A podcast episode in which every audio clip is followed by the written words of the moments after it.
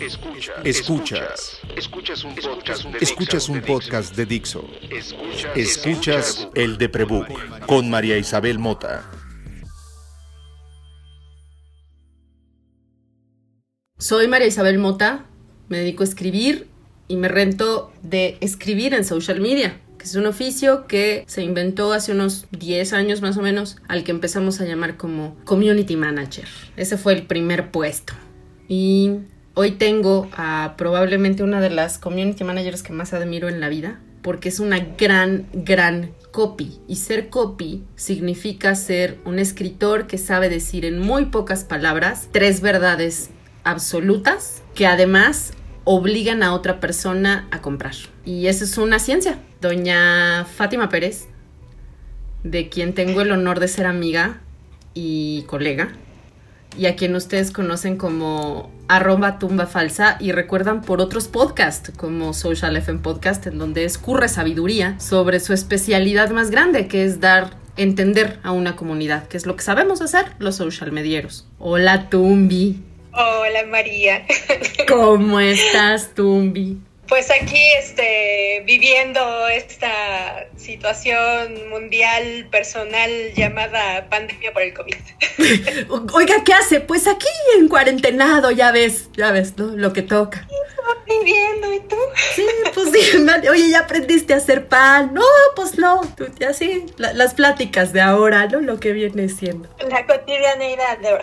Sí, lo, lo que Oye, ¿cómo te fue en tu viaje a la cocina? No, pues había tráfico, había ropa sucia.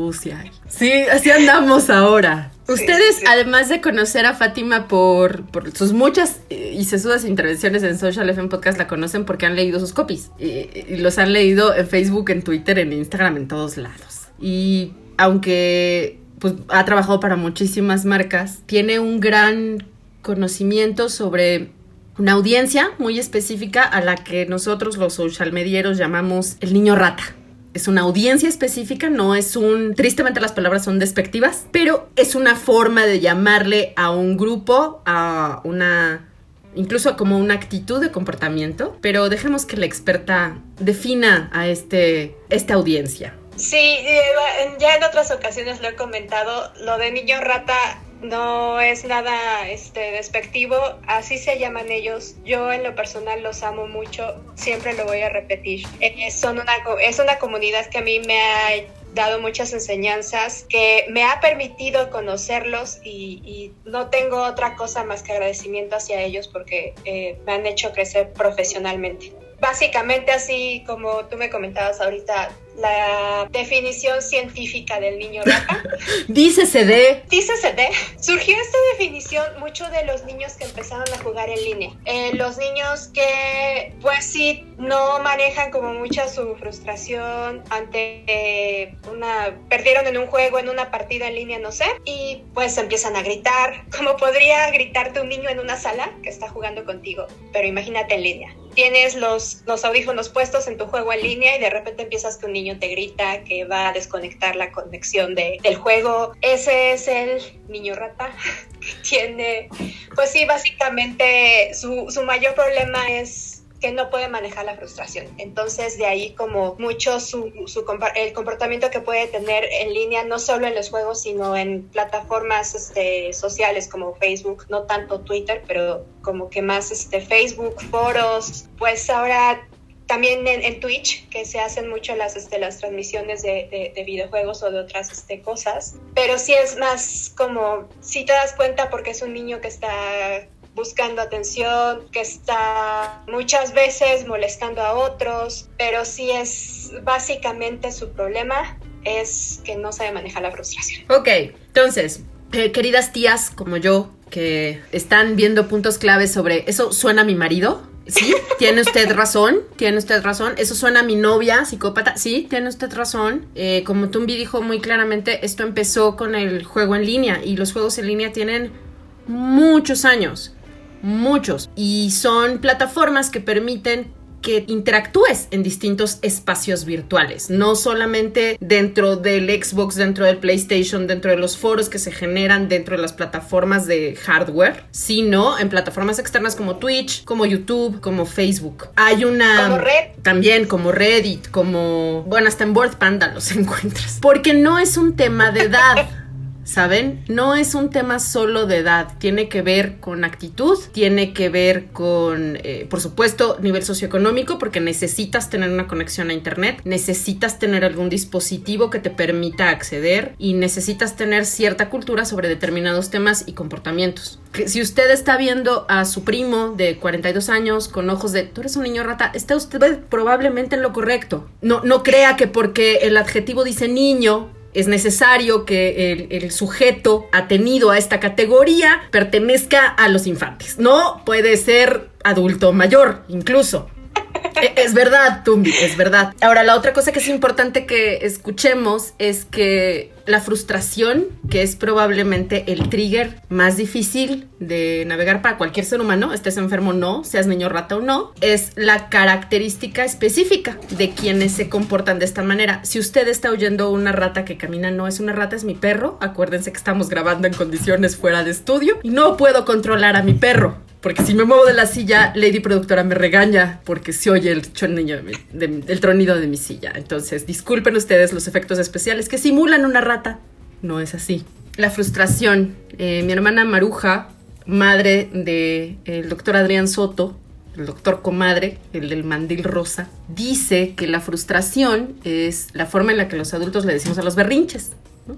a nuestros propios berrinches. Y que los adultos que no explotamos, ¿no? Que, que no hacemos ¡Ah! y avientamos los audífonos y, le, y hacemos un rant en Facebook o bla, nos tragamos el enojo y nos provocamos migrañas. Esa es la explicación científica de otra tía, tiene arriba de 50, madre de un médico. Entonces, eh, como ustedes pueden ver, aquí estamos discutiendo tanto en espíritu como en recordación un montón de tías preocupadas por las personas que se frustran y sus comportamientos. Fátima lo ha dicho muchas veces, hablando de este asunto de niños rata, insisto, vayan a escuchar a Social FM Podcast. El problema es que no tienen atención. ¿No? O sea, que son niños adultos, ya lo dijimos, muy solos, que no tienen con quién conversar y que por lo tanto no tienen quien les diga, oye, inhala, güey. O sea, te voy a seguir queriendo, cabrón, inhala. Ya exhalaste, ves, te sigo queriendo. Tienes toda la razón de estar emputado, se siente de la chingada perder una carrera, en, no me sé ningún nombre de ningún videojuego, o, que te hayan matado más zombies, no sé cómo juegan los videojuegos, perdón, no, no, no hablo videojuegos, no sé de qué van, no, no juego Candy Crush, ¿saben? Entonces, si por alguna razón se murieron todos tus dulces en Candy Crush, si es que de eso va Candy Crush, y tú no puedes resolverlo, y alguien no te dice, eres, o sea, te hace sentir valioso pese a tus fracasos, y inhalas y exhalas, vas a frustrarte y te vas a sentir solo. Y vas a correr a Facebook a decir cosas brutales. No solo decir, sino a ver a quién molestas, porque esto solo es un síntoma de lo que está pasando en su mundo. O sea, muchos niños sí puede ser de perdí esta partida, pero aparte lo que mencionaste, estoy solo, no tengo con quién compartirlo. Probablemente estoy jugando en línea porque estoy encontrando una comunidad que está pasando por lo mismo que yo. Estoy buscando compañía porque en casa no la tengo. Desgraciadamente, y hablando así como muy específico del, del, caso mexicano, todas estas situaciones económicas en que los papás tienen que salir de casa o solo hay un padre en casa, hay muchos hermanos, hay muchas necesidades, y prácticamente pues los niños sí puede que vayan a la escuela, los que sí van a la escuela, y cuando regresan a casa están solos, la mayoría. Puede, si tienen suerte, están a cargo de algún tío, de alguna abuela, pero sí hay que tener como muy en cuenta que las abuelas actuales no son las abuelitas de 60, 70 años, son abuelitas de 40, 50, puede que estén entrando en los 60, pero todavía tienen una vida laboral muchas y puede que esas abuelas también estén cuidando a, a, niños de la edad de sus nietos. Entonces, pues sí, puede que se estén preocupando por lo básico, si comió el niño, si se despertó, si fue a la escuela, pero no se están preocupando si hizo tarea, si va bien en la escuela, si tiene problemas, cómo se siente. O sea, son personas que solo están cuidando lo básico y no lo interno, que es súper importante en niños que tienen edades de 7 a 18 años y, y es cuando más cerca tienes que estar de ellos. Y yo, yo estoy oyendo a toda mi generación, recordemos que yo puedo caer en ese, soy población de riesgo para el COVID, tengo 43 años, por lo tanto podría ser abuela. Afortunadamente yo no he vivido juegos y siempre he cogido con condón, entonces nunca me he reproducido y por lo tanto no soy abuela. Pero eso es porque yo prevengo mi frustración, ¿saben? O sea, yo sabía que estaba loca, sabía que no me tenía que procurar muchos pretextos para encontrar frustración. Las oigo decir porque estoy oyendo a mis amigas con hijos, estoy oyendo a mis amigos con hijos, estoy oyendo a mis papás, estoy oyendo a, mis hermanos, ¿no? Que tienen hijos, a mis sobrinas que tienen hijos. La situación económica es lo que provoca estos huecos en donde por más que te preocupes como mamá, como tía, como abuela, como lo que sea, no existen las circunstancias para que puedas llevar a cabo algo más allá de la preocupación. Porque tú también estás cansado, porque tú también estás estresado, porque tú también estás solo, porque trabajas 18 horas al día, porque tienes más responsabilidades de las que tienes y entre ellas está un niño o un adolescente en formación o un adulto con una formación emocional trunca. Hace, antes de, de grabar este episodio, eh, Tumbi puso un tweet preguntándonos a quienes crecimos en la crisis del 94 qué estamos sintiendo, ¿no? Cómo, cómo nos está yendo con esta nueva, ¿no? Y yo le contesté que, por supuesto, la chingada, que estoy acostumbrada a vivir en crisis, que, pero para mí la primera es el 83, que es la devaluación grande del peso. Y recordar, yo tenía 5 o 6 años y recordar estar en eventos sociales constantemente que eran funerales. Aprendí a racionar la comida, he aprendido a vivir sin contaminar desde que me acuerdo, he aprendido a, a ahorrar agua eternamente, eh, porque crecí en el temblor, porque crecí en el 83, porque crecí en la crisis de varicela, porque, porque me tocó el 94, porque me tocó el zapatismo, porque me tocó el efecto tequila, porque mi generación, la gente que nacimos en finales de los 70 ya no nos tocó la represión violenta de los de los movimientos del 60, no nos tocó el 68, no nos tocó el 71, nos tocó la represión económica. Ahora nos tocó la represión económica, la represión estudiantil que sigue, los feminicidios, el narco, la corrupción sistemática y de, de, de décadas, y este es el mundo en el que vivimos, ¿no? Entonces, si estás a cargo de un niño hoy y tienes 20, 25, 30, 40, andas cargando eso. Entonces sí te oigo, sí. ¿sabes? Sí te oigo de, o sea, si tú me estás oyendo y te, estás en esas condiciones donde tienes un niño que sabes que está mentando la madre todo el día en Facebook y acosando gente y alguien viene y te dice, es que no le das tiempo, te estoy oyendo, ¿eh? Sí sé que no tienes tiempo, sí sé que no es nada más tu culpa. Es tu responsabilidad porque procreaste y tuviste un hijo, perdón, es muy impopular mi opinión, pero sí es tu responsabilidad, sí, no es tu culpa. Cuando platicamos de, de, hacer este episodio del podcast, eh, aparte de, de, pues lo que he estado viendo eh, en esta época, yo trataba de hacer como ese ejercicio personal. Eh, me tocó muy chica el, el, el, temblor del 85, sí, cuando sucede el del 2017 como que hubo remembranzas lo viví ya como adulto de otra manera. Y estuve como que haciendo el ejercicio, ¿qué otra situación fuera de la agenda hemos vivido así. Y a mí, para mi generación, y creo que, que nos marcó mucho, fue lo del error del, de, del 94, la crisis económica. El error de diciembre, los nuevos pesos, el... Como gusta usted llamarle. Sí, porque es que lo... como todavía no teníamos internet, no habíamos categorizado bien el evento, ¿sabe? Entonces tiene muchos metatags, usted disculpe, no, no sabíamos de esto, éramos muy jóvenes, lo siento. Exacto. Nos faltaba SEO.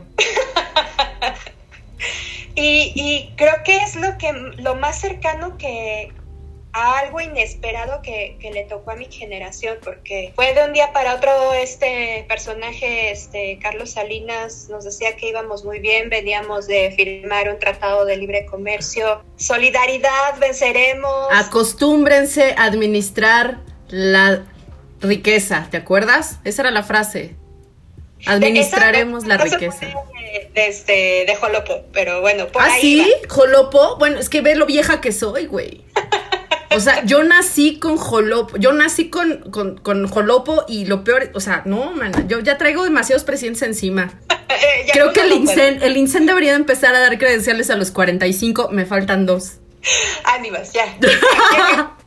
este, y, y de repente nos despertamos con, bueno, el primero de diciembre, empezando el 94, con que hay un levantamiento zapatista, toda esta situación del cambio de gobierno, que si ya teníamos un candidato, nos matan el candidato, y luego viene la situación económica, o sea, aparte de que teníamos toda una revuelta social, viene la situación económica que ahoga a la mayoría de las familias mexicanas. Y pues sí está, o sea, me acuerdo y, se me pone la piel chinita, porque, o sea, para mí como, como preadolescente fue como un golpazo, porque sí, o sea, en mi familia nunca hemos, hemos tenido dinero, nunca ha sido una economía bollante, pero por lo menos sabías que iba a haber comida al día siguiente.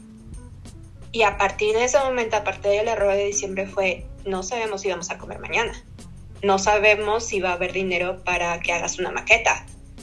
No va a haber dinero para que pues, tú querías ir a la fiesta del sábado con tus amigas, pero es que sabes que ni siquiera hay para que vayamos por ti, un taxi. O sea, fue como, wow, o sea, ¿qué hice mal? ¿Qué está pasando? Y ver estas preocupaciones. Y con el ejercicio que hice ayer en Twitter fue, híjole, es que nos marcó mucho y también, o sea, yo me encontré con testimonios de mi abuelito nos invitaba más seguido a comer a la casa, o sea, esa, esa, darte de cuenta de esa diferencia. Antes no íbamos tanto a la, a la casa del abuelo y después de eso íbamos a la casa del abuelo, porque no había comida y había que ir a comer a alguna parte. Y no había dinero para ropa, se acabaron las vacaciones, este, veía muy, muy enojados a mis papás y eso se va a volver a presentar y estamos en una generación en que dependemos mucho de tecnologías, de este, dispositivos, de celulares, de computadoras, de smart TVs, y va a ser un golpe muy fuerte para esta generación, para una generación que también está como en esta situación de, de querer imitar a sus estrellas, y por estrellas me refiero a los influencers que pueden encontrar en, en, en Instagram, en YouTube, en el mismo Twitch, en Facebook y va a ser un golpe muy fuerte porque aunque no tendrían una, un nivel de vida muy bueno, el que podría haber alcanzado su familia se va a perder. Crecer con, con carencias nos, nos es común a muchos. Y si tú estás oyendo tu propio pasado en el 94, si tú estás oyendo el, sí, también en mi casa pasó, a mí me recordaron frases de amigos que tengo de mi edad que dicen que cada, todavía cada vez que están en un restaurante y piden carne, le aplauden porque pasamos muchos meses sin poder comprar carne. Yo tengo una situación terriblemente afortunada, de verdad, y las pocas veces que no he tenido para comer han sido eso, pocas. Y cuando Fat dice, vamos a volver a eso, sí, vamos a volver a eso.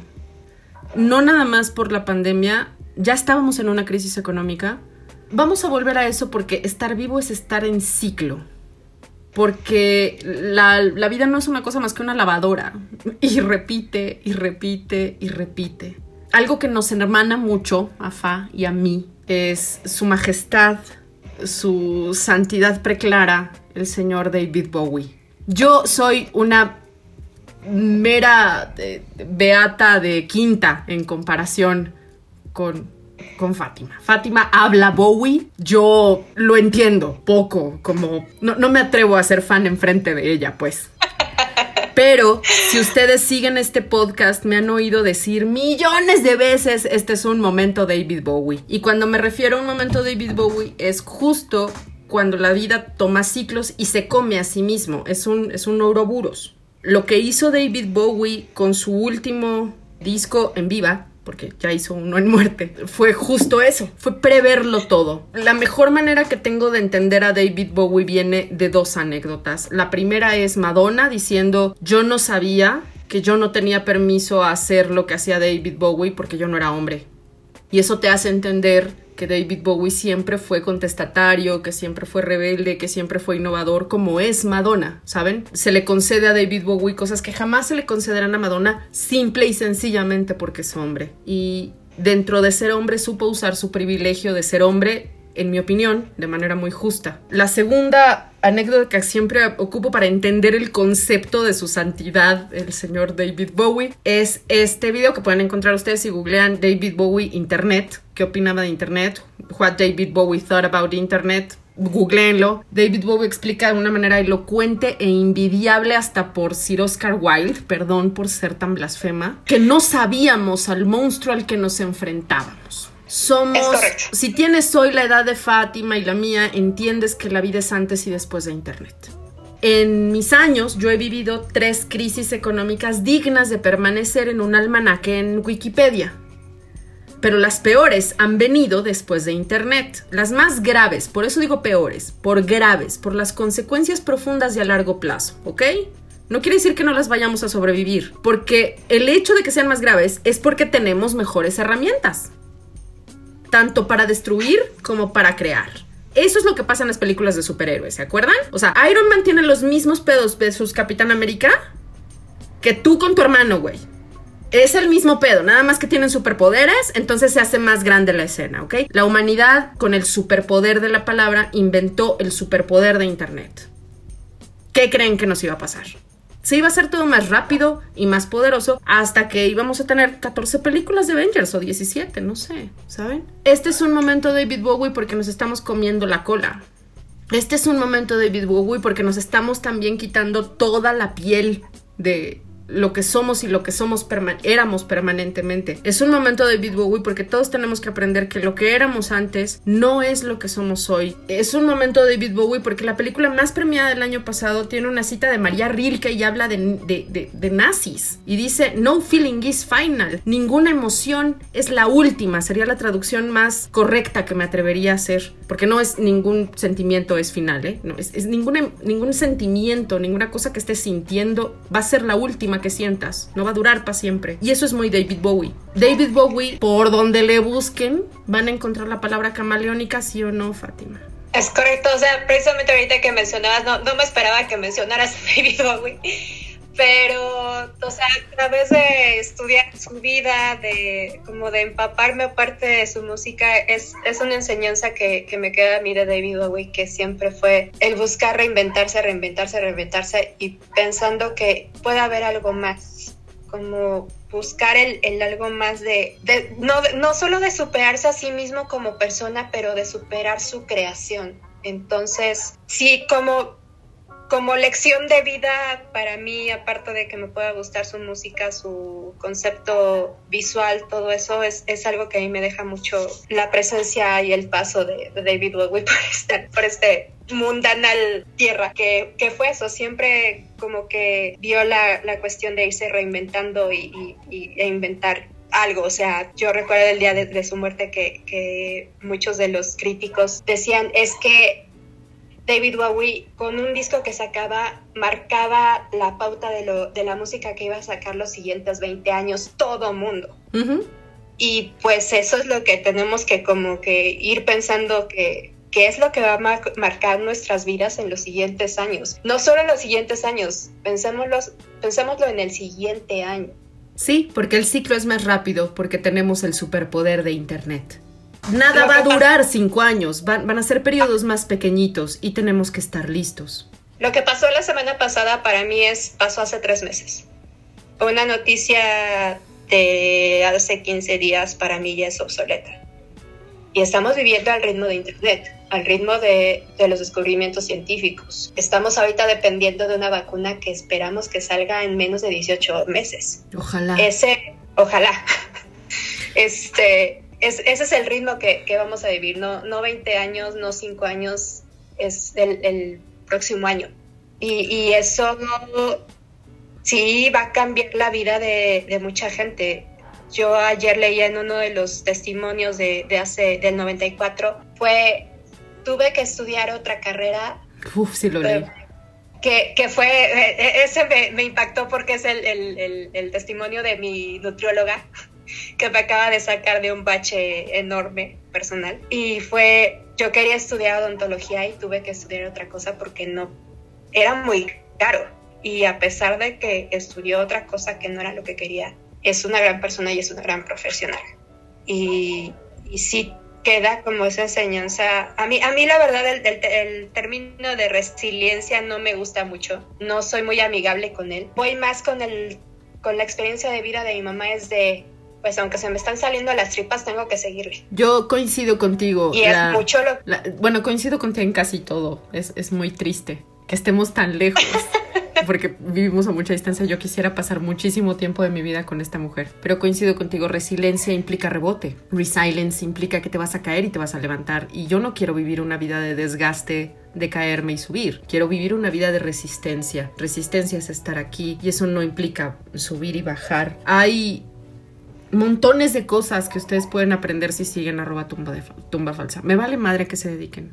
O sea, obvio si te dedicas a hacer social media, ¿qué demonios estás haciendo si no la sigues? Obvio. Pero más allá de eso, la capacidad que tiene un muy buen copy y un muy buen community manager es la capacidad de servir. Ufa acaba de contar la historia de su nutrióloga y se refirió a ella como alguien, como una excelente profesional a pesar de que no cumplió lo que ella quería. Esta serie de podcast donde estoy hablando de mi profesión la locura, los prejuicios, el trabajo. También pretendo encontrar un espacio en donde discutamos que Internet nos comió, ¿no? Que Internet es la realidad, que no es una realidad virtual. El camotero es una realidad que puedes replicar en Internet como un buen meme y por lo tanto es promiscuo. Los efectos especiales de este podcast están a. Pero bueno, no quiero eh, hacer un podcast eterno porque, porque todo es rápido, porque nada va a durar un año, porque quiero que lo recuerden. Por favor, escuchen más David Bowie. Les va a hacer bien en el alma. De verdad, escúchenlo. No nada más canten We Can Be Heroes Just for One Day, aunque es verdad ahorita que mencionas esa, esa canción, o sea, es, eh, una, llena de esperanza fue creada en uno de los momentos más oscuros de David Bowie. O sea, es el momento en que él se va a Berlín, se va a, este, a refugiar a esa ciudad, a, grabar discos, pero él está sumido en una este, dependencia a la cocaína. Y esa canción que parece muy esperanzadora, que podría usarse para este momento como para, híjole, sí vamos a poder, no hay pedo, no hay pedo. Se creó en ese momento tan oscuro. Y es, y es como esas... Es un momento muy David Bowie. La gente siempre... Y tú me lo has dicho a mí. Tú has tenido la amabilidad de decírmelo a mí porque lo dices desde el corazón. ¿De qué estás hablando? Tú no tienes depresión, te ves súper bien. ¿no? O sea, tú eres de esas que se acerca me dijo, te veo súper bien, María, y lo dices con mucho cariño. La gente que padecemos depresión, se los tengo que recordar siempre. Todos los días nos despertamos y decimos, mierda, es lo primero que nos dice la mente, ¿ok? Y después dice, oye, ¿por qué no te matas? O sea, ¿por qué no? O sea, todo el tiempo estás trabajando, todo pero además hay una voz que te dice, ¿ya te fijaste que esas tijeras te puedes tropezar con ellas y, ¿saben? No hay manera de callarlo. Entonces, ¿qué haces? Te inventas otra voz. Esa es la voz que se escucha en We Can Be Heroes Just for One Day. No es algo que creas en ese momento, es algo que necesitas creer para seguir. Exacto. Entonces, mi consejo es, escuchen a David Bowie. Si tienes un niño rata cerca, sé que te está costando mucho trabajo, no vas a cambiarle el futuro para siempre, pero si le puedes regalar cinco minutos de quiero conocerte, los dos que convivan, niño rata y otra persona no rata, van a pasársela mejor. ¿Tienes algún pro tip para despedirnos, Fa? Pues mira, yo a mí lo que me ha servido profesionalmente y lo que me ha dado muchas enseñanzas de vida para acercarme a, esta generación es no ni siquiera preguntarle cómo estás, cómo te sientes. Él te lo va a decir. Ganarte su confianza interesándose, no sé, le puede gustar mucho el Cruz Azul, sus sus jerseys del Cruz Azul, este, cualquier cosa. Averíguate qué significa abuelo cruz y calcetinazo y ya tienes con qué hablar, güey. Google es tu amigo. Google es tu amigo. No sabes ni no quieres preguntarle qué es eso que está viendo. Tómale una foto con tu celular, mete la foto a Google Images y averiguas, te lo juro. Te lo juro. Sí, mucho es, toda esta frustración, toda esta tristeza que ellos tienen es porque nadie les da atención. Entonces, si tú te tomas para empezar cinco minutos del día, para sentarte y observarlo, ver qué hace, cómo habla, qué está haciendo, si tienen la confianza de entrar a sus redes sociales incluso hasta checar su celular sería ideal. Pero si no es eso posible, simplemente concentrarte a su lado, ponerle atención, eso va a ser agua para ellos. Sí, aire. Eso es aire. En el momento en que que ellos se den cuenta que lo haces realmente, que lo haces sincero, que lo haces preocupado, se van a abrir, van a platicar contigo del último partido de Cruz Azul, de que no va a regresar la NFL, de que si el amiguito les este, los troleó en Facebook y después se van a poder ir abriendo ellos solitos te van a decir, oye, es que fíjate que me molestan en la escuela, oye, es que fíjate que me preocupa que mi papá llega todas las noches enojado, oye, me preocupa que cada vez que llega un recibo por correo, mi mamá se, se, este, se enoja y ahí está ladrando mi perro, muchas gracias. Eh, tiene todo el permiso de ladrar, por Dios. Si alguien tiene permiso de ladrar, es un perro tuyo. Este, y, y se van a abrir, principalmente es denles atención, que se den cuenta que alguien se está preocupando es no hay, de verdad esto es todo un capítulo de David Bowie. Si el perro está ladrando, ¿por qué creen que ladra? Tienes que ir a atenderlo. Eso es lo mismo que pasa con un niño rata, ¿ok? Nunca le digas a un perro, cállate, cállate porque va a seguir ladrando. Ve y averigua qué es. Y si eres un niño rata, por favor sigue ladrando, ¿sabes? O sea, sí es tu responsabilidad seguir pidiendo ayuda. Y si ya no eres un niño y estás pasando ya la etapa de soy un chaborruco rata, ve terapia. Y si no te alcanza para la terapia, pide la ayuda a tus amigos con toda la honestidad del mundo. Quiero que seas mi community manager hoy. Grábate en video. Pon el video y ponte a hablar contigo mismo. La frustración es más fácil de manejar si dejas fluir las cosas. Creo que no hay mantra que me repita más a mí misma, así como David Bowie, That Can Be a Hero. El agua estancada se pudre, el agua que fluye da vida suéltalo. Sí, exacto. Y eso es lo, mejor que puedes hacer con un niño rata o un adolescente. No, no es de cómo te sientes, cómo vas, este, te falta algo. No, no, no, no, no, no llegues así. O sea, siéntate, ve que está viendo la televisión, que vea que estás junto a él. Todos queremos compañía. Ya nos veremos las caras en la vida real. Tal vez nos veremos los crubebrocas antes que las caras. Exactamente. Pero te agradezco mucho que hayas venido y te agradezco siempre, siempre, siempre que estás dispuesta a escucharme. Eres uno de esos adagos que me cumplen los Beatles siempre. I'll get by with a little help from my friends. Muchas gracias, Fátima. No, gracias a ti. Eh, sí, ya tenía ganas de encontrar el pretexto de estar en, el podcast. Qué bueno que sería el pretexto. Tenía que pasar una pandemia para que estuviéramos. Los tiempos de David Bowie son los tiempos de David Bowie. Chicos, eh, escuchen por favor este podcast todas las semanas. Si quieren platicar con Fátima, arroba tumba falsa en Twitter. Y eh, espero que esto haya servido de algo para poder manejar la frustración. Yo soy arroba María Isabel Mota y pueden seguir al Deprebook en Instagram y en Twitter en arroba el Deprebook.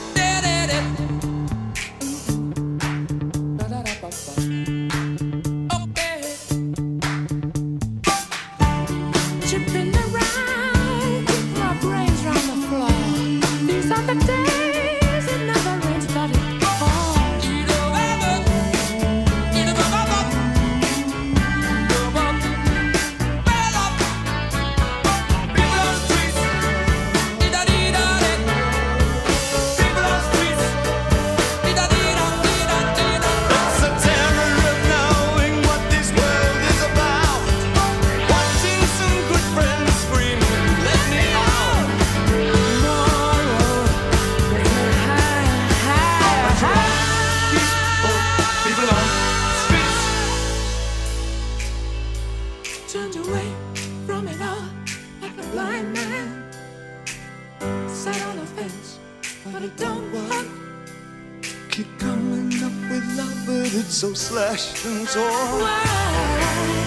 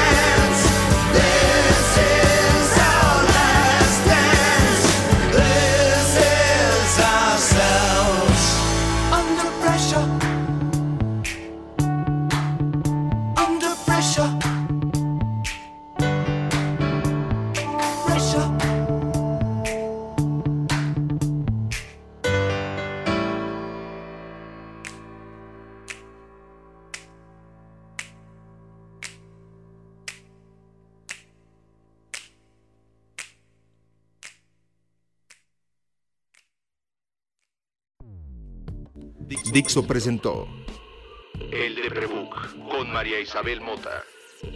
La producción de este podcast corrió a cargo de Verónica Hernández. Coordinación de producción, Verónica Hernández. Dirección General, Dani Sadia.